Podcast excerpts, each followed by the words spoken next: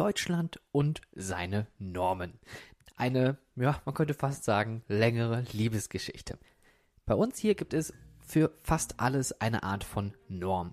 Sei es jetzt äh, für Größen, für Maße, für Lebensmittel, für Qualität oder auch für technische Gerätschaften.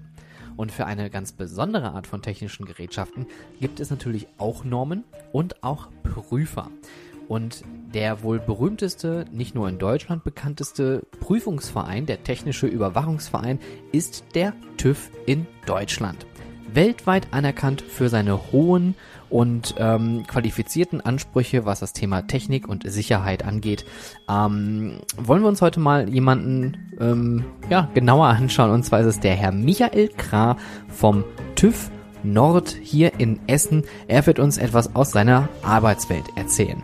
Dies ist How to Freizeitpark, der Business Podcast für Freizeitschaffende und ich bin Stefan Burian.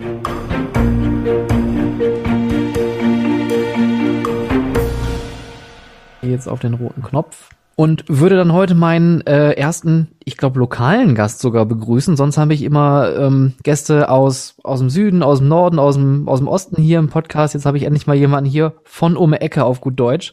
Äh, genau. Der Herr Kra aus dem TÜV oder von der TÜV äh, Stelle Süd hier in Essen im Ruhrgebiet. nein, oh, da wird schon im Kopf geschüttelt. TÜV Nord, war das richtig? TÜV Nord. So, oh, direkt versemmelt, direkt am Anfang. Eieiei, auch noch Süd. Herr Graf, vielen, vielen Dank, dass Sie sich die Zeit genommen haben und heute hier mal ähm, ein bisschen was von Ihrer Arbeit erzählen. Ja, sehr gerne.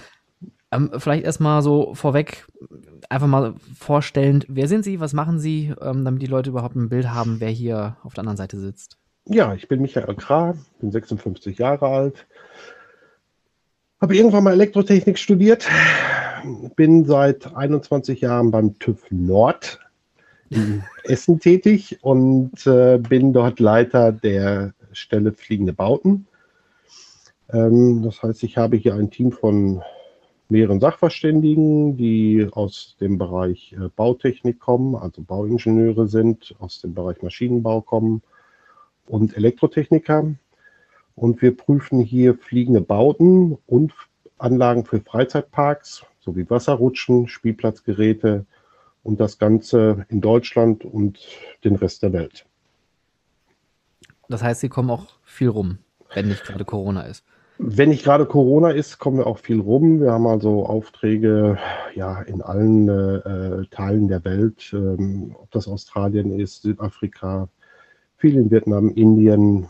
Ich war selber schon in Brasilien. Ich habe jeden Kontinent schon besucht und habe da dort geprüft.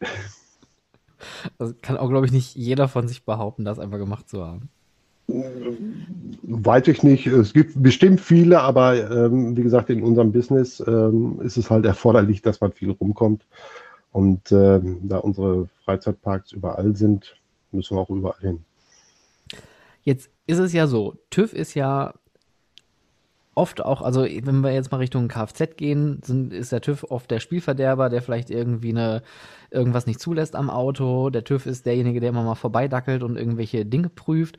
Aber ich komme ja selber auch aus dem Freizeitpark-Business. Ich habe auch schon viele TÜV-Prüfer kennengelernt. Es ist ja gar nicht immer so verstaubt, wie man sich das vorstellt. Und gerade natürlich auch in ihrer Abteilung fliegende Bauten, ähm, Freizeitattraktionen prüfen, in so einer kundenverbundenen Welt abzutauchen äh, und, und äh, seinen Job zu erledigen, ist ja komplett von dem Bild, was man sich klischee oder stereotypisch immer vorstellt ich muss mal eine Lanze für unsere Kollegen auch aus dem Kfz-Bereich äh, äh, brechen. Auch die sind nett und kooperativ. Nein, äh, was wir natürlich haben, ist äh, ähm, dadurch, dass, dass wir in der Freizeitparkbranche oder in der Fahrgeschäftbranche natürlich sehr viel mit Prototypen zu tun haben, ähm, sind wir auch an der Entwicklung oder begleiten die Entwicklung der Hersteller mit. Dadurch hat man natürlich ein ähm, kooperativen Ansatz, äh, um an die Prüfung auch ranzugehen. Dementsprechend äh, ähm, ist die enge Zusammenarbeit mit den Herstellern, aber auch unter Umständen mit den Betreibern immer gegeben. Mhm. Aber gehen wir noch mal kurz einen Schritt zurück, weil jetzt haben wir schon mehrfach das Wort fliegende Bauten erwähnt. Ja. Was sind eigentlich fliegende Bauten? Also dieser Begriff fliegende Bauten kommt im Prinzip aus dem Baurecht und das äh, bezeichnet man bauliche Anlagen, ähm, die wiederholt auf- und abgebaut werden können, ohne dass sie an Substanz verlieren. Das heißt also anders wie zum Beispiel ein Haus, wenn ich das Haus abbaue, muss ich irgendwelche Steine, Fundamente äh, wegmachen. Das habe ich beim fliegenden Bau nicht. Ich habe beim fliegenden Bau ja auch eine Abstützung und eine Unterpallung und der Erdboden, der uns im Prinzip als Fundament dient. Das, den fliegenden Bau kann man abbauen. Das ist der bauliche, das ist der Bau, der Begriff, der halt eben aus dem Baurecht herkommt. Ähm, wir prüfen aber auch Anlagen für Freizeitparks und da ist die kleine Unterscheidung. Die Anlagen, die in den Freizeitparks stehen, sind ja fest montiert und werden auch nicht mehr verrückt normalerweise und stehen auch auf Fundamenten. Und im deutschen Baurecht sind diese Anlagen Sonderbauten. Mhm. Das heißt also, die fliegenden Bauten sind die Fahrgeschäfte, die auf Reise sind und in den Freizeitparks sind die Anlagen ähm, Sonderbauten. Okay. Das heißt also, wir haben es hier mit einem doch schon äh, älteren deutschrechtlichen Begriff zu tun, fliegende Bauten, aber es wird trotzdem heute noch äh, oft benutzt, oder? Ja, das ist ein fester Begriff im Baurecht. Also das ist äh, ein fester Begriff und das ist seit es, seit es im Prinzip Prüfbücher gibt, womit die Schausteller halt eben äh, reisen, also gleichzusetzen ungefähr wie mit einem Fahrzeug, scheinbar einem Fahrzeug ähm, diese Ausführungsgenehmigung mit Prüfbuch ist, äh, gibt es seit, äh, soweit ich weiß, seit 1929 oh, in Deutschland. Wahnsinn. Ja. Was prüft man denn dann da jetzt eigentlich? Und wahrscheinlich unterscheidet man doch auch nochmal in der Prüfung fliegende Bauten und feste Bauten, oder? An und für sich, wir haben die gleiche Prüfgrundlage. Ähm, es ist die, äh, 13, die DIN EN 13814 die wir genauso gut für die fliegenden Bauten wie für, den, wie für die äh, festen Anlagen ansetzen.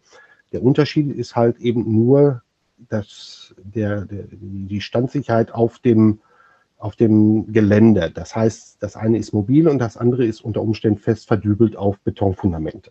Das ist der einzige Unterschied, der da ist. Ansonsten ah, okay. ähm, ähm, ist die gleiche Prüfgrundlage äh, vorhanden. Ähm, es wird unterschiedlich ähm, geprüft, also es gibt verschiedene Prüfschritte dazu. Da muss man dann unterscheiden, ob man wiederkehrend prüft oder ob man ähm, eine Erstprüfung durchführt. Die Erstprüfung, äh, also wenn eine neue Anlage entwickelt wurde, ist es so, dass diese im Prinzip aus drei Schritten besteht, also drei Steps. Es gibt eine Vorprüfung, das nennt sich bei uns Prüfung der Bauvorlagen. Da wird im Prinzip ähm, die ganze äh, statischen Berechnungen, die durch den Hersteller erstellt wurden, überprüft mit äh, und verglichen mit den Normen, die wir haben, ob das übereinstimmt. Da zählt aber genauso gut Hydraulik, Pneumatik, Elektrotechnik, Steuerungstechnik, SPS-Programme dazu, Risikobeurteilungen müssen erstellt werden. Das muss alles auf Papier erstellt werden. Wir überprüfen das. Wenn dieser Schritt der Prüfung der Bauvorlagen abgeschlossen ist, kommt es im Prinzip zur Produktion dieser Anlage. Während der Produktion überwachen wir schon äh, den Bau und kontrollieren zum Beispiel Teile der Anlage, die im zusammengebauten Zustand äh, nicht zu sehen sind zum, hinterher. Das heißt unter Umständen Wellen, die eingebaut sind ähm, und die bei der Abnahmeprüfung, was der dritte Schritt wäre, äh, nicht sichtbar sind, die würden wir schon während der Bauprüfung Step 2 überprüfen. Mhm. Da wird also auch gegebenenfalls eine schweißtechnische Überwachung machen, wenn der Hersteller keine entsprechende Qualifikation hat werden durch unsere äh, werden durch Schweißfachingenieure von uns ähm, auch Arbeitsproben und der Herstellungsprozess begleitet und überwacht. Und dann gibt es, wie gesagt, den dritten Schritt, das ist die Abnahmeprüfung. Das heißt, das ist die Prüfung, die, bei, die wir durchführen, wenn die Anlage aufgebaut ist, in einem Freizeitpark oder beim Hersteller zusammengebaut ist als fliegender Bau. Dort werden verschiedenste äh, Prüfungen gemacht mit verschiedenen Belastungen. Es werden Simulationen an der Steuerungstechnik gemacht. Es werden von uns Fehler eingebaut. Ähm, reagiert die Anlage so, wie wir das auf dem Papier vorher äh, äh, uns überlegt haben, beziehungsweise der auch der Hersteller sich überlegt hat. Ähm, die Sicherheitsabschaltung macht das SPS-Programm das, was wir, was wir wollen, was der Hersteller will. Und ähm, das wird durch Simulationen überprüft. Äh, dabei werden dann auch verschiedene Messungen gemacht bei großen Anlagen. Ähm, Beschleunigungsmessungen werden durchgeführt um halt zu vergleichen, ähm, verhält sich die Anlage so, wie sie im Step 1 bei der Prüfung der Bauvorlagen auch ähm, berechnet wurde. Mhm. Weil die Statik äh, ist darauf ausgelegt, meinetwegen bei einer Achterbahn, dass der Zug, dass der Zug ähm, so und so schnell fährt und in den Kurven XY ähm, so und so viel G-Kräfte auf das Material bringt oder auch auf den Körper des, der, der Person bringt. Ähm, das wird theoretisch berechnet und wir bei der Abnahmeprüfung überprüfen wir das mit Messgeräten, ob das auch wirklich eingehalten wird. Mhm. Unter anderem dann halt natürlich auch, ob die ähm, G-Kräfte auf die Person, die da mitfahren soll, äh, nicht so hoch sein wird, sodass sie dann halt eben in einem erträglichen Maß sind. Das heißt also auch, dass sie die äh, Instanz wären, die sagen würde, an dem Hügel fährt der Zug zu schnell, da müssten jetzt Bremsen dran, damit das sich wieder auf einem gewissen gesunden Maße runterreguliert. Richtig. Wir machen jetzt im Prinzip in, in, dem, in der Abnahmeprüfung den Vergleich zu den geprüften Unterlagen von Step 1. Ähm, ist das, was da geschrieben wurde, was wir schon gesagt haben, okay, äh, damit kann man, kann man leben, die Anlage ist so ausgelegt und die ist auch äh, äh, stabil. Wir werden diese Grenzwerte nicht überschritten. Und das stellen wir dann im, im, im, in der Abnahmeprüfung fest. Mhm. Und wenn die dann äh, zu hoch sind, mal wegen die Beschleunigung oder die Geschwindigkeiten zu hoch sind, dann muss der Hersteller hergehen und muss es angleichen. Weil wenn wir zu schnell sind, meinetwegen durch bei einem Karussell, ähm, sind die Belastungen auch höher. Das heißt, das, was er ausgerechnet hat in der Statik, würde ja nicht mehr stimmen, weil mhm. Durch Zentrifugalkräfte ähm, wäre meinetwegen die, ähm, die Ketten zu stark belastet bei einem Kettenflieger, weil er halt eben dann zu schnell ist und die Kräfte dann zu hoch darauf einwirken. Ja. Jetzt, jetzt das klingt ja schon nach einem sehr komplexen Vorgang. Also mit diesen drei Schritten, sind davor, dabei und danach quasi komplett dabei, dieses Projekt zu betreuen. Jetzt die ist die erste Frage, die, mich, äh, die, mir, die ich mir stelle. Ist das generell so? Also kommen die Hersteller auf Sie zu?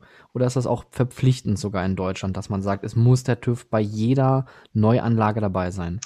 Also die Prüfschritte sind vorgegeben. Die sind also auch gesetzlich vorgegeben ähm, wie, wie diese Prüfung oder die Zulassung eines fliegenden Baus äh, äh, erfolgen muss.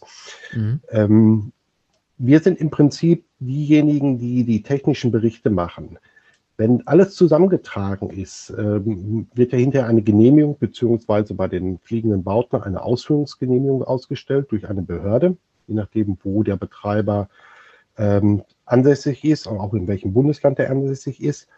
Und die Behörden fordern natürlich dann diese drei Steps im Prinzip, im Prinzip drei Prüfberichte, es sind mehr, aber es sind drei Prüfberichte, wenn man es so will, ähm, um zu sehen, dass all diese Schritte dieser Bauüberwachung oder dieser Herstellung des fliegenden Baus auch erfüllt wurden.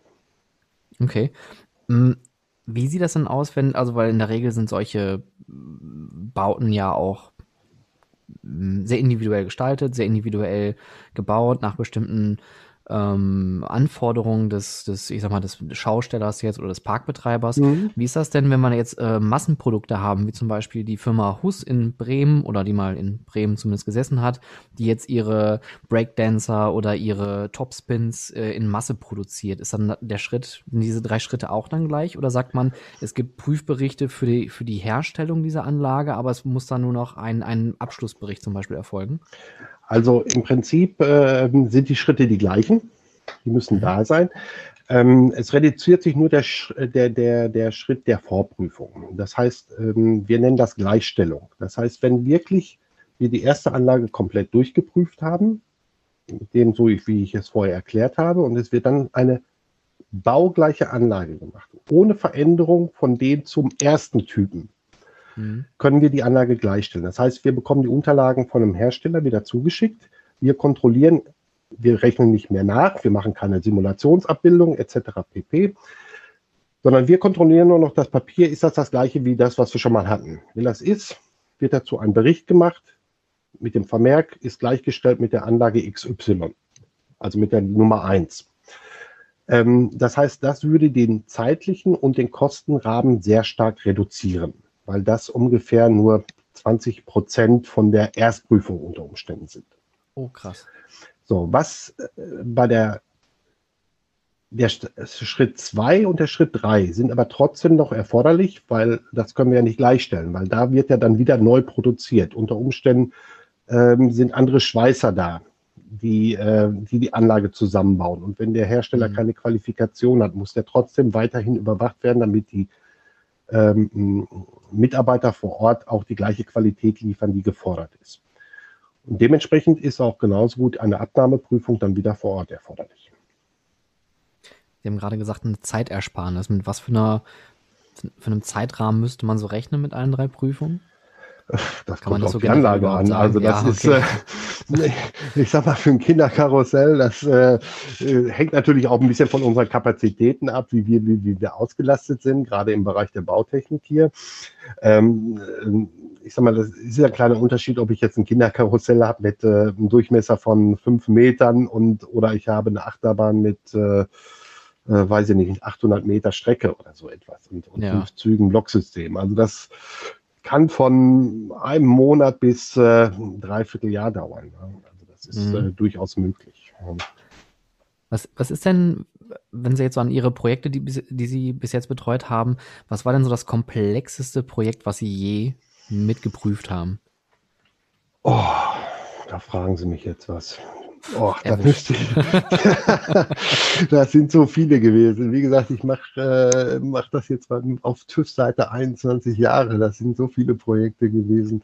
Also es sind schon äh, Achterbahnen, äh, also was ein schönes Projekt war, was auch äh, war zum Beispiel Van Helsing in, äh, im Moviepark in, in, äh, in Bottrop.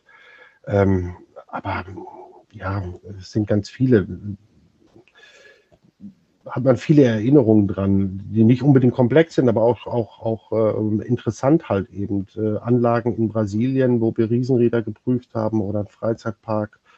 Ähm, das, das, sind schon interessante Geschichten, die da waren. Das, das glaube ich. Aber gibt es auch manchmal so Geschichten, wo sie sagen, sie würden am liebsten aber Hacke wieder kehrt machen, weil das, was sie gerade mit den Augen sehen, das können sie nicht, äh, nicht verarbeiten? Natürlich gibt es auch Negativbeispiele, ganz klar. Aber da muss man sagen, äh, ähm, das sind meistens Anlagen, die man dann bei wiederkehrenden Prüfungen sieht, wo man sagt, okay, die man vorher nicht selber geprüft hat. Ähm, ähm, wir versuchen ja, wenn, wenn neue Projekte gemacht werden, dass wir den Hersteller und auch den Betreiber äh, schon ähm, in Vorgesprächen dazu bringen, dass sie uns frühzeitig einbindet, um halt eben Komplikationen aus dem Weg zu gehen. Je eher man mit uns spricht und uns schon bei der Projektplanung mit hineinzieht, umso weniger ähm, Änderungen oder auch äh, Differenzen gibt es, gibt es innerhalb des Projektes ähm, weil man schon vorher klar abstecken kann, da wollen wir hin, da müssen wir hin, das müsst ihr beachten, wenn geplant wird. Denkt daran, wir haben das und das im Blick und das und das im Blick und das und das sagt die Vorschrift. Das hilft dem Betreiber und aber auch dem Hersteller äh, bei der Verwirklichung, ohne dass dann hinterher Änderungen gemacht werden müssen. Ja. Und ähm, Klar gibt es irgendwo Anlagen, die, die man hinterher nach Jahren dann wieder sieht, äh, wo man dann sagt, okay, das haben wir zwar mal geprüft, aber zwischendurch nie gesehen und derjenige in, im Land XY oder da hat, äh, ist seiner Wartungs- und Aufsichtspflicht nicht nachgekommen und äh, dann sagt man schon mal, äh, ja, ich verabschiede mich mal wieder. ich, ich, meine, es ist ja auch, äh, wie eilen wahrscheinlich auch unseren Klischees ein bisschen voraus. Da kommt der Deutsche, da kommt der TÜV, der will jetzt erstmal hier ganz effizient alles abprüfen. Kriegen Sie manchmal auch solche Blicke? Weil ich kenne das nämlich noch aus meiner Zeit, als ich in Malaysia gearbeitet habe für ja. einen großen Freizeitpark. Die haben dann sich auch weil die sind halt eher laid back, sehr entspannt und mhm. ne, kommst heute, mhm. kommst du morgen, alles easy. Und dann kommt da so einer wie ich um die Ecke und sagt, okay, 10 Uhr, Leute, wo seid ihr? Ja, ja klar, aber ähm, aus diesem Grund äh, ist der TÜV, äh, da spreche ich jetzt mal für alle TÜVs, die, die in dem Bereich in Deutschland tätig sind, äh, weltweit aber auch für gefragt, dass sie durch ihre Kompetenz und äh, ihr Wissen und ähm, ja die Sicht auf die Genauigkeit ähm, ähm, auf den Punkt kommen. Und ähm, das, das möchte im Endeffekt der Kunde, weil sonst bräuchte er uns nicht bestellen, wenn er nicht diese Sicherheit haben wollte. Und nur um ein Papier ja. zu kriegen, äh, braucht er uns nicht äh, zu bestellen. Und es werden auch keine Gefälligkeitsgutachten in irgendeiner Form gemacht. Äh, also wir versuchen auch unseren Kunden, und da muss ich sagen, ist es egal, ob es, äh, ob es im Ausland oder auch in Deutschland ist, äh, wir vom TÜV Nord versuchen natürlich unsere Kunden dazu bringen, unsere Philosophie zu verstehen. Was wollen wir damit erreichen, dass wir seine Anlage überprüfen und ihn auch dazu bringen, dass er es versteht, dass die Sicherheit an und für sich das äh, Höchste ist, was, was er einhalten muss, weil er transportiert Menschen. Und sobald wir einen Unfall haben in irgendeiner Form, muss man ihm klar machen, ist deine Anlage stillgelegt und du kannst kein Geld mehr verdienen. Mhm. Ähm, und er hat ein Problem und ähm, wir müssen, da wollen wir ihn hinbringen, dass er diese Philosophie versteht, dass wir damit Menschen schützen wollen im Endeffekt. Ja. Und natürlich auch seine Existenz im, im, ja, im Umkehrschluss.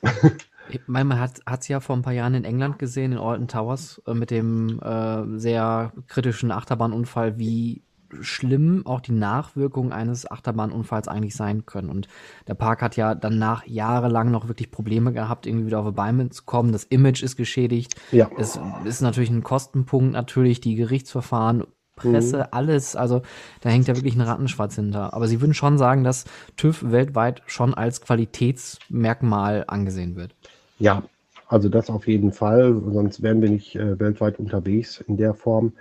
Ähm, wenn man mal betrachtet, dass die äh, DIN 13814 äh, oder die EN-Normen ähm, im Endeffekt ähm, aus den alten Normen und Vorschriften, die es in Deutschland gab, das ist die 4112 plus die ähm, Musterrichtlinie für den Bau und Betrieb von fliegenden Bauten, die damals von den Ministerien zusammen mit den TÜVs und so weiter und den Prüforganisationen erstellt wurde, dem VD-TÜV-Merkblatt die Grundsätze für die Prüfung von fliegenden Bauten. Daraus ist im Endeffekt diese, diese Europanorm entstanden, mhm. ähm, die ja in vielen Ländern mit übernommen wurde. Wenn ich zum Beispiel, Sie sagten, Sie erwähnten Malaysia, wo ich auch sehr oft äh, zum Prüfen war und äh, äh da gibt es die, äh, die staatliche Organisation DOSH, nennt sich die, mhm. ähm, die für die Überprüfung bzw. die Zulassung von Fahrgeschäften in Freizeitparks zuständig ist. In deren ihren Vorschriften steht zum Beispiel auch drin, dass die Anlagen nach 13814 geprüft werden müssen, also nach europäischem Recht, ja. nach europäischer Norm, nicht Recht, sondern Norm. Und äh, daran erkennt man, dass, dass äh, ja, die, die Entwicklung, die sich in Europa und in Deutschland äh, seit ja, seit Anfang der, ja, im Prinzip seit dem letzten Jahrhundert, letzten Jahrtausend äh, gekommen ist, sich auch weltweit durchgesetzt hat. Ist ja irgendwie ganz, ganz gut zu sehen, dass es dann doch, ich sag mal, äh, was Gutes hat, solche Sachen auf die Beine zu stellen, um natürlich auch die Sicherheit und Gesundheit aller Beteiligten irgendwie zu schützen. Aber gab es nicht vor ein paar Jahren, ich habe das noch so dunkel in Erinnerung, eine Änderung der Norm dass da irgendwie irgendeine Gewichts- oder irgendeine Größenbeschränkung sich geändert hatte und entsprechend viele Schausteller auch ihre Sitzschalen und Sitzflächen irgendwie ändern mussten? Also wir hatten äh, eine Umstellung der Norm, als die äh, DIN EN 13814 eingeführt wurde. Äh, das war äh, 2012, sie ist entstanden 2004. Mhm. Ähm, hatten wir natürlich ein ja, ein Sprung des Sicherheitsniveaus. Die alte äh, 4112 mit den dazugehörigen Normen, die für die Fahrgeschäfte ähm, ähm, vorhanden war, ähm, ist halt eben auch, ja, ich glaube, die ist erstmalig erschienen irgendwann Anfang der 50er Jahre wurde dann zwar immer etwas angepasst. Die letzte Version, die da war, war glaube ich von 1986. Aber wir hatten ja immer wieder einen technischen Fortschritt, den wir ja dauernd haben. Und äh, genau. da musste also etwas passieren. Hinzu kam, dass wir auch europäisch angeglichen werden sollten, was äh, nicht unbedingt so einfach ist in, in unserem Bereich. Ähm, und da wurde halt eben diese DIN EN 13814 entwickelt. Und das hat natürlich einen riesigen Sicherheitssprung, einen riesigen Sprung innerhalb des Sicherheitsniveaus gebracht. Hm. Und äh, die Behörden, sprich die äh, Bauaufsichtsbehörden und Ministerien, haben dann gesagt, die Fahrgeschäfte, die fliegenden Bauten müssen angepasst werden. Das heißt, sie müssen von einem relativ, ja, ich will nicht sagen, also von einem anderen Niveau auf ein höheres Niveau gebracht werden. Mhm. Sicherheitsniveau gebracht werden. Und das führte dazu, dass halt eben äh, einige Umstellungen, einige Berechnungen und einige Veränderungen an den Fahrgeschäften vorgenommen werden mussten. Ich habe das noch irgendwie so dunkel in Erinnerung, dass viele Schausteller da plötzlich dann irgendwie recht viel investieren mussten, um dann dieser neuen Norm irgendwie gerecht zu werden. Der eine mehr, der andere weniger, sagen wir mal so. Ja. Viele Anlagen gibt es, wo, wo relativ wenig gemacht werden musste.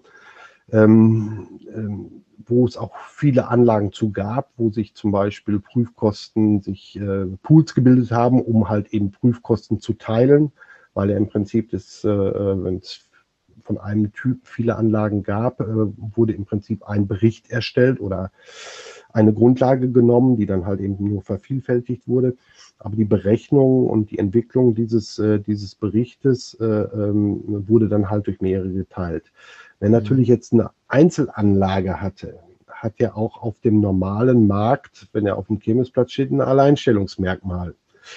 Dieses muss, äh, hat er natürlich das, dann das Pech gehabt, dass er diesen Alleinstellungsmerkmal, dieses Alleinstellungsmerkmal natürlich auch bezahlen musste.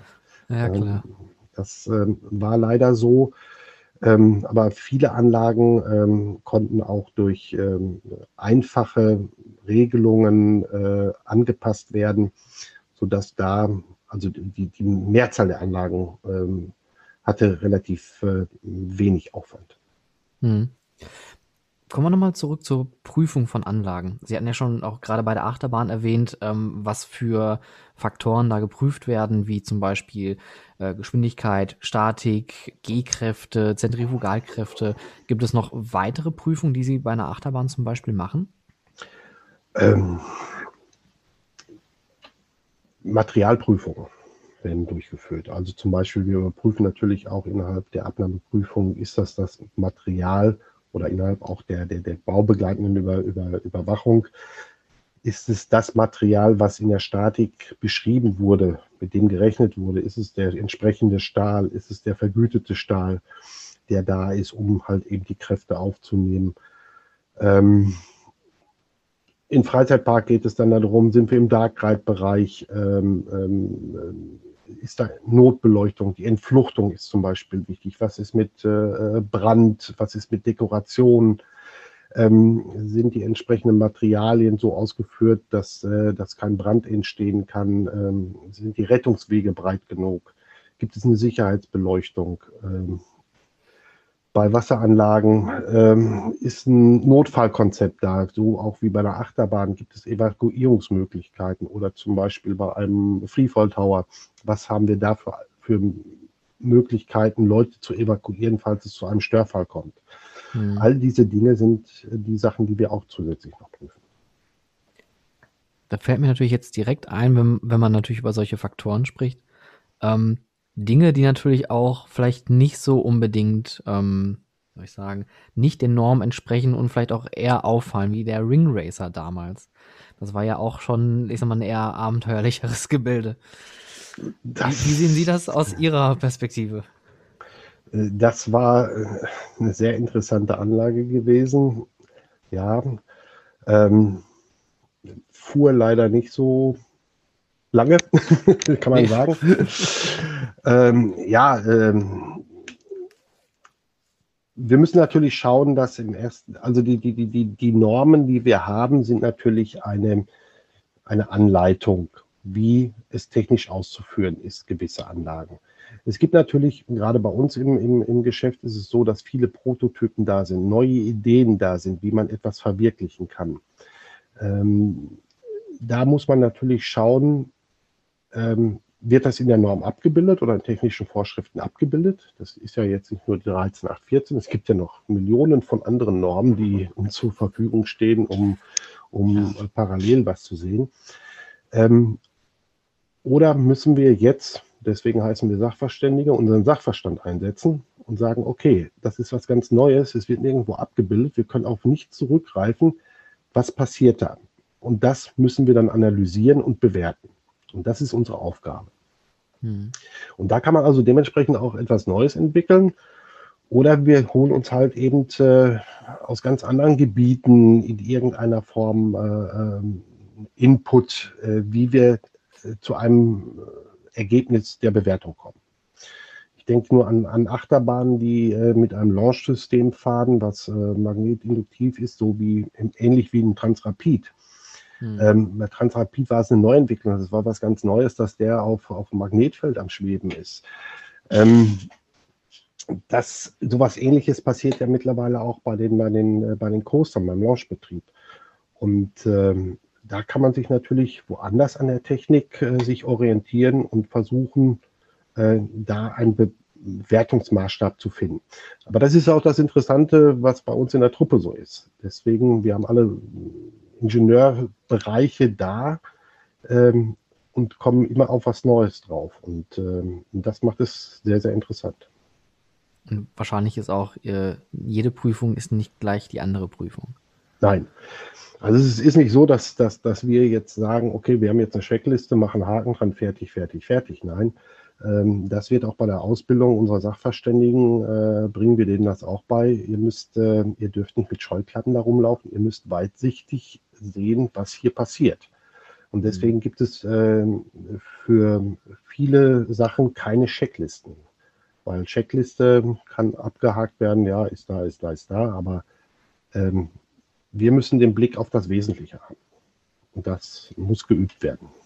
Ja, glaube ich. Vor allem, wenn man jetzt auch drüber nachdenkt, Achterbahnen sind jetzt nicht mehr wie vor 10, 20 Jahren, dass die irgendwie nackt in der Gegend stehen, sondern jetzt hat man ja heftig thematisierte Achterbahnen. Wenn man jetzt mal nach äh, Brühl rüberschaut oder auch der Moviepark jetzt mit seinen neuen Anlagen. Ähm, wie schwierig ist das für Sie, sich an solche neuen Situationen äh, zu gewöhnen? Weil dann hat man ja nicht nur das Problem, ich meine, Lichtraumprofil muss ja natürlich auch irgendwie geprüft werden, aber dann hat man plötzlich irgendwelche Gebäude und schiebt dann seine Schablone da durch. Und dann muss man im Park plötzlich sagen, das Gebäude ist leider nicht an der richtigen Stelle. Aus dem Grund hatte ich ganz am Anfang gesagt, wir als Prüforganisation und als TÜV Nord sollten frühzeitig eingebunden werden in das Projekt. Das sind so Teile, die man, die man schon, schon bei der Konzeptbesprechung durchspricht. Äh, mhm ich sag mal, wir leben ja von, von unserer Erfahrung, die wir haben. Und äh, meine Kollegen und ich haben Jahre an Erfahrung. Und da wissen wir schon, äh, wenn wir schon auf dem Plan sehen, wo, wo das äh, Deko-Layout drin ist, ach, da könnte es eng werden. Und da sagt man dann schon, guckt mal dahin, wenn ihr das äh, schon auf der CAD sagt, ähm, guckt mal dahin, das sieht mir verdammt eng aus. Das passiert aber schon alles, bevor es baut. Klar kann es hinterher, wenn es umgesetzt wird, immer was passieren, aber deswegen gibt es ja die Abnahmeprüfung. Deswegen machen wir ja die Prüfung nicht nur auf dem Papier und sagen, alles ist gut und die Anlage ist frei, sondern dafür gibt es die Abnahmeprüfung. Die Abnahmeprüfung beinhaltet wahrscheinlich auch dann die erste bemannte Testfahrt? Auch das, ja. Das Popometer spielt immer noch eine Rolle. Wie man so schön sagt, wir haben zwar Messgeräte, um Beschleunigung zu messen, aber ähm, auch der subjektive Eindruck des Sachverständigen äh, ähm, ist ein Bewertungskriterium. Sag mal, wenn, wenn er, also vielfach ist es so, wenn man zum Beispiel eine Achterbahn fährt, dass man ähm, zwar auf einem Messgerät oder bei der Beschleunigungsmessung unter Umständen einen kleinen Peak sieht, weil ein Schienenstoß nicht in Ordnung ist. Mhm. Ähm, viel besser merkt man das, wenn man selber drin sitzt und äh, der Hintern wird einmal angetitscht und man weiß, okay, irgendwas war da. Und da müssen wir nochmal hingucken. Und der subjektive Eindruck zählt da also auch dann schwer. Und das, man muss die Erfahrung dafür damit machen. Aber sind Sie dann die allerersten Menschen, die dann eine neue Achterbahn fahren? Oder ist das in der Regel auch, dass man schon quasi mit, der, mit dem Projektteam da seine ersten Runden dreht? Also ich gehe mal davon aus, dass der Hersteller der Erste ist, der fährt, weil er muss die Anlage einstellen und wenn wir kommen, äh, äh, sollte die Anlage wirklich betriebsbereit sein, als wenn sie für den Gast freigegeben wird. Dementsprechend gehe ich davon aus, dass der Hersteller sich schon äh, Gedanken darum gemacht hat und äh, selbst die Anlage auch schon durchgetestet hat und durchgefahren hat. Gab es jetzt gab's schon mal irgendwie eine Achterbahn, wo sie mitgefahren sind und gedacht haben, ja, die ist ja an sich ganz toll, äh, aber einen Daumen hoch gebe ich hier nicht, weil mir ist gerade so schlecht? Ähm, natürlich, wir sind natürlich auch nur Menschen ne? und gewisse Fahr und gewisse, Fahrgesch ja, gewisse Fahrgeschäfte sind auch für unseren äh, äh, Magen dann halt eben nicht ganz so ganz so prickelnd. Ähm, ich selber fahre auch nicht unbedingt jedes Fahrgeschäft. Äh, ich habe da auch äh, mal eine gewisse äh, Kategorien, die ich, die ich nicht benutze. Ähm, nein, äh, ähm, das ist also ganz klar. Wir sind Menschen und ähm, da müssen wir halt eben auch unter Umständen mal sagen, okay, mit der Anlage fahre ich nicht. Das heißt, da geben Sie erstmal die Verantwortung an den Kollegen ab, der darf das dann einmal machen. Genau, wir sind ein vielfältiges Team. Äh, einen finden wir immer, der mutig genug ist. damit Aber jetzt sind Sie ja natürlich auch Mensch, privat, auch manchmal unterwegs, wahrscheinlich auch mal in einem Freizeitpark irgendwie privat. Können Sie dann noch die Brille ablegen und sagen, ich gucke jetzt hier nicht um die Ecke und schaue da, ob da überall die Kleber drauf sind? Ähm, also ich werde von meiner Frau genötigt, das zu tun.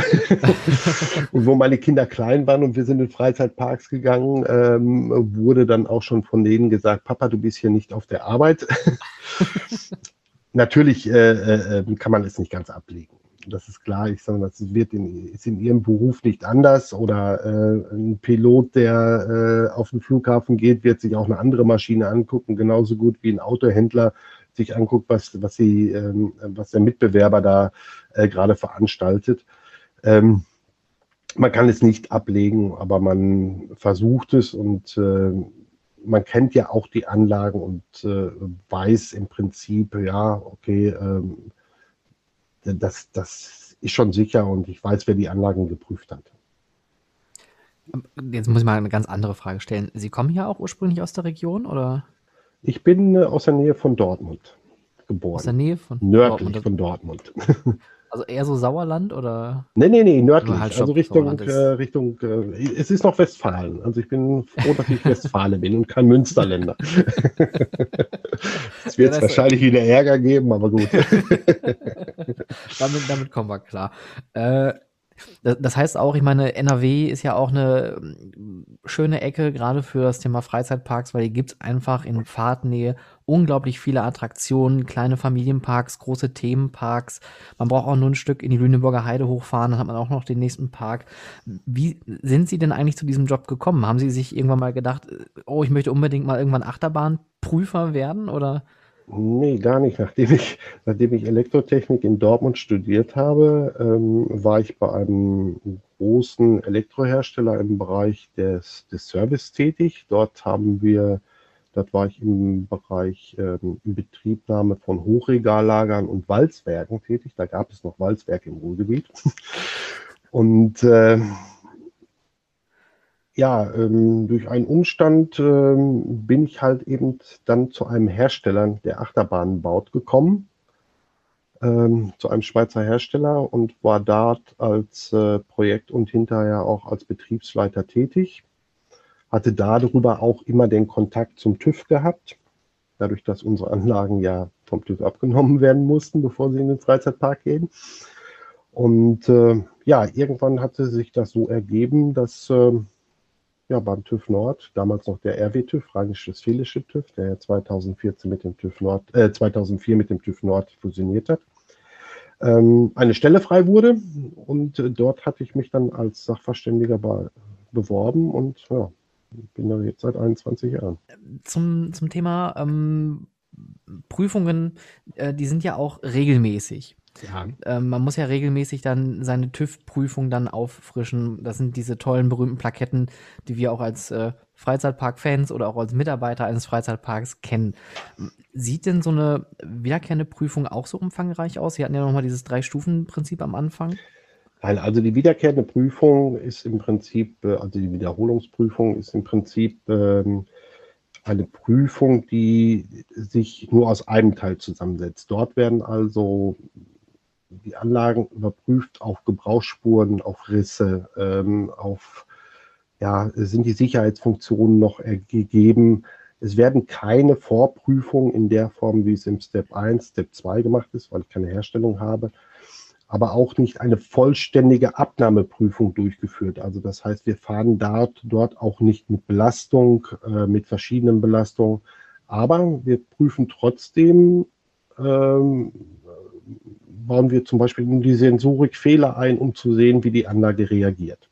Mhm. Also das wird schon gemacht. Also im Prinzip werden alle Sicherheitsfunktionen einmal auch durchgespielt bei der wiederkehrenden Prüfung und es wird auf Materialschwächungen, Schädigungen äh, die Anlage untersucht. Jetzt habe ich natürlich auch viele Zuhörer, die auch selber in einem Freizeitpark arbeiten oder selber Betreiber sind.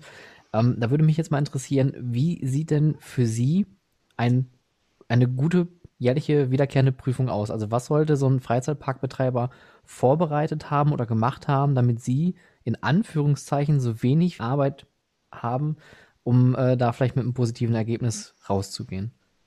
Er sollte auf jeden Fall die Wartung, die der Hersteller vorschreibt, durchführen. Dann sollte er sich die Erstberichte der Erstprüfung, also die Berichte der Erstprüfung ansehen. Dort stehen ähm, Auflagen drin, die der Betreiber bzw. Hersteller oder Betreiber ähm, zu beachten hat, auch während des Betriebes. Das heißt, als Beispiel, ähm, die Stütze XY ist regelmäßig auf äh, Setzungen zu kontrollieren. Die Schrauben äh, da und da sind äh, regelmäßig zu kontrollieren. Also es gibt Auflagen, die wiederkehrend sind. Das Wichtigste ist, er sollte seine Anlage pflegen. Und ähm, wenn man schon an eine saubere Anlage hinkommt, äh, hat man schon den Eindruck, bekommt man schon den Eindruck, ja, die wissen, wovon sie reden oder sie wissen, was sie tun. Ähm, das gibt bei uns schon einen positiven Eindruck oder hinterlässt bei uns schon einen positiven Eindruck. Als wenn wir jetzt an eine Anlage kommen, die versaut, verölt, verschmutzt ist. Also immer schön die Wartung machen, immer schön sauber halten, gepflegt halten die Anlage und dann äh, wird der Rest dann von Ihnen erstmal geprüft und im besten Fall dann auch mit dem Aufkleber. Genau. Das ist das, was ich auch schon am Anfang gesagt habe. Ähm, wenn wir auch sehen, dass der Betreiber äh, versteht, die Philosophie versteht, die hinter Sicherheit steht und die Sicherheit gerade für seine Anlagen, was dahinter steckt, ähm, wenn wir merken, dass er das schon, schon weiß und das mitgeht, wird er dieses auch tun, was ich gerade beschrieben habe. Ja. Dann ist das schon Automatismus. Fall, ja, ich kenne da auch große Parks, die, die sind da schon so gedrillt, die wissen ganz genau, wie die, wie die Zeitabläufe sind und dann schicken sie ihre Leute darum und dann wird da losgewartet und geprüft. Ähm, ich finde das übrigens ein ganz spannendes Thema und ich meine das gar nicht ironisch. Ich finde das gerade Arbeitssicherheit oder Sicherheit und technische Prüfung, das ist so ein großes, umfassendes Feld und wie Sie schon selber gesagt haben, Sie haben so viele verschiedene Bereiche, wo man aber auch noch Expertise anfragt, weil man vielleicht mit etwas zu tun hat, was komplett neu ist. Ähm, wenn Sie jetzt so an Ihre 21 Jahre TÜV äh, Mitarbeit jetzt zurückblicken, gibt es irgendein Projekt, wo Sie sagen, das ist das Projekt oder die Arbeit oder der Moment, der sich für ewig äh, mit diesem Job verbinden lässt? Oh. ja, ähm, also man, man, wenn man natürlich Freizeitparks sieht, die neu entstanden sind. Man ist dabei gewesen. Wir haben mehrere Projekte in Indien gehabt, wo wirklich Freizeitparks ähm, ja, aus, aus dem Wüstensand entstanden sind und sieht, was im Laufe der Jahre da äh, hergestellt wurde und hingestellt wurde. Und auch, dass die Leute, die da sind, diese Philosophie verstanden haben, gerade auch, sage ich mal, in Indien, wo unter Umständen ähm, ja, wir doch eine, anderes, eine andere Mentalität haben als in Deutschland. Ähm, wenn wir sehen, dass wir den Leuten durch Schulung, durch Trainings auch des Wartungspersonals, äh, was wir durchgeführt haben, die dazu gebracht haben, diese Philosophie zu verstehen und äh, dadurch die Anlagen, wie ich vorhin sagte, sauber sind, in Anführungszeichen, dass sie ähm, gewartet werden. Und äh, dann sieht man schon so einen kleinen Erfolg und das, das, das macht einen schon stolz und sagt, okay, ich habe da mitgewirkt äh, und habe einen kleinen Schritt äh, dabei, äh, dabei getragen, um, um, um diese Anlage zu verwirklichen das ist auf jeden Fall tatsächlich schon, schon was äh, ähm, ja, Emotionales. Das kann ich, kann ich mir vorstellen, dass man da so ein bisschen was mitgibt und, und sieht, das trägt Früchte und da entsteht vielleicht noch einfach ähm, was, was Größeres, Besseres draus. Ja, auf jeden Fall. Auf jeden Fall. Ja, man, man sieht ja dann hinterher auch, wenn man, wenn man die wiederkehrenden Prüfungen macht und ist äh, dann jedes Jahr im, im Park, ähm, der ist ja dann nicht unbedingt geschlossen, weil man sieht dann auch die Leute da rumlaufen, die haben Spaß. Äh, ähm, und ähm, wir wissen dann, dass sie sich sicher auf den Fahrgeschäften bewegen können. Ja. Mhm. Ist ja auch leider immer noch so, dass man recht viele Berichte sieht, gerade aus dem indischen oder auch aus dem asiatischen Bereich, wo Anlagen einfach kollabieren oder einfach äh, irgendwelche ganz schlimmen Unfälle passieren, wo man da wahrscheinlich einfach sagen könnte, naja, mit einer Prüfung hätte man da auf jeden Fall schon mal verhindern können, dass da was passiert oder dass da irgendwie Leute zu Schaden kommen können. Ja, äh, gut, wir haben natürlich mit technischen Geräten zu tun und dass man, dass man ähm, immer 100% sicher sein kann, dass nichts passiert, auch in Deutschland, ist, äh, äh, das kann Ihnen keiner geben. Das ist so beim Autofahren, das ist genau das gleiche wie beim Fliegen. Äh, die Flugzeuge sind an und für sich sicher, aber es kommt trotzdem vor, dass irgendwann mal jemand vom Himmel fällt. Ja. Ähm, klar ist, äh, äh, das, was Sie ansprechen, ähm, das, was in Kasachstan passiert ist oder in Usbekistan vor, vor zwei Jahren und in Indien, diesem Discovery, der da abgebrochen ist, ähm, ist natürlich eine Sache, wenn da eine Vorprüfung, also eine Prüfung der statischen Unterlagen, elektrotechnisch und so weiter stattgefunden hätte, wäre dieser Unfall wahrscheinlich nicht passiert mhm. weil man gewusst hätte, okay, diese ähm, Stelle ist ähm, ähm von der Belastung her überbelastet und äh, äh, nicht dementsprechend ausgelegt. Das Material ist unter Umständen nicht in Ordnung. Ähm, dann wäre das unter Umständen nicht, ähm, nicht vorgekommen. Aber wie gesagt, es gibt, äh, das sind aber auch jetzt Mutmaßungen, alles, ähm, die ich jetzt im Prinzip angestellt habe. Es gibt aber auch Anlagen, die geprüft wurden und wo dann etwas passiert. Aber da muss man dann untersuchen, woran es lag. Und da gibt es, kann es auch zu Material bzw. Äh, Materialbeschädigung kommen oder Materialverlust kommen. Um, äh, und es kann etwas passieren. Ja. Aber toi toi toi ist es äh, gerade im, in unserem Bereich äh, relativ selten. Zum Gott Glück, ja, das stimmt jetzt mal einen kleinen Blick nach vorne, weil das ist mir gerade nur so eingefallen, als wir so vor dem Gespräch so über Corona gesprochen haben und jetzt ist alles aktuell so ein bisschen undurchsichtig und irgendwann machen wir bestimmt mal wieder auf. Ähm, aber die Branche, jetzt abgesehen von dieser Thematik, die entwickelt sich auch stark weiter. Wir haben, wie Sie schon selber gesagt haben, ähm, viele Launch Coaster mittlerweile, weil das auch die Technologie einfach viel sicherer und viel erschwinglicher ist. Es gibt Kippelemente, Liftanlagen, es gibt Wasserelemente und so weiter und so fort. Ähm, die, also es bleibt ja nichts stehen und äh, auch es gibt ja immer mehr Dinge wie VR und AR und wie das alles heißt. Äh, wo sehen Sie so diese Branche technisch gesehen in den nächsten Jahren? Gibt es da so Gedanken, wo Sie bei der Prüfung sagen, Mensch, das ist eine gute Idee, da sollte man mal ausbauen, da könnte noch was Größeres oder was Spannenderes draus werden? Also es gibt, äh, gibt immer Elemente und ähm, sag mal, dafür gibt es Ingenieure und Designer, die immer etwas Neues erfinden, ähm, ähm, was, was, was man gut in diese Anlagen umsetzen kann oder auch in den Freizeitparkbereich umsetzen kann. Ähm, viele Geschichten, die ja, die vorher entstanden wurde mit Virtual Reality, das kam ja auch im Prinzip irgendwo mal aus der Industrie, Medizintechnik etc., wurde dann halt eben in den Bereich der, des Freizeitparks eingesetzt und äh, ja, ähm, ist dort auch mittlerweile etabliert. Dazu gibt es auch verschiedenste Entwicklungen, ob das nun auf einem Coaster ist, ob das in einem Schwimmbad ist. Und ähm, mhm. also, wie gesagt, man weiß heute noch nicht, was ich morgen erfinde. Ähm, und ja, also die Entwicklung wird nicht stehen bleiben. Solange der, solange der Mensch denken kann, wird es sich in irgendeiner Form weiterentwickeln. Ja. Und dann werden wir ähm, auch was Neues zu prüfen haben. Das ist doch gut, oder? Das ist gut. und bleibt interessant. Definitiv. Es bleibt interessant und es bleibt spannend.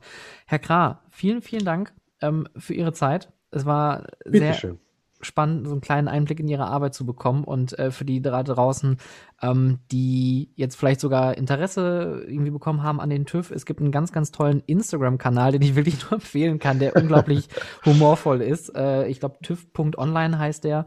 Ähm, oder ansonsten auch gerne mal auf den Webseiten vorbeischauen, ähm, wer sich da für die Arbeit des TÜVs mehr interessieren möchte. Da gibt es in den Shownotes später noch weitere Informationen. Herr Krah, vielen Dank für Ihre Zeit. Ich wünsche Ihnen noch einen schönen Tag und Bleiben Sie gesund. Danke gleichfalls. Danke sehr. Nochmal ein riesengroßes Dankeschön an dieser Stelle an den TÜV Nord und auch an Herrn Michael Graf für dieses sehr charmante Interview. Es freut mich sehr, dass der ähm, TÜV und ich hier zusammengefunden haben und es war ein sehr erhellendes Gespräch. Jetzt ähm, weiß man wenigstens auch, was dahinter steckt, hinter dieser Arbeit.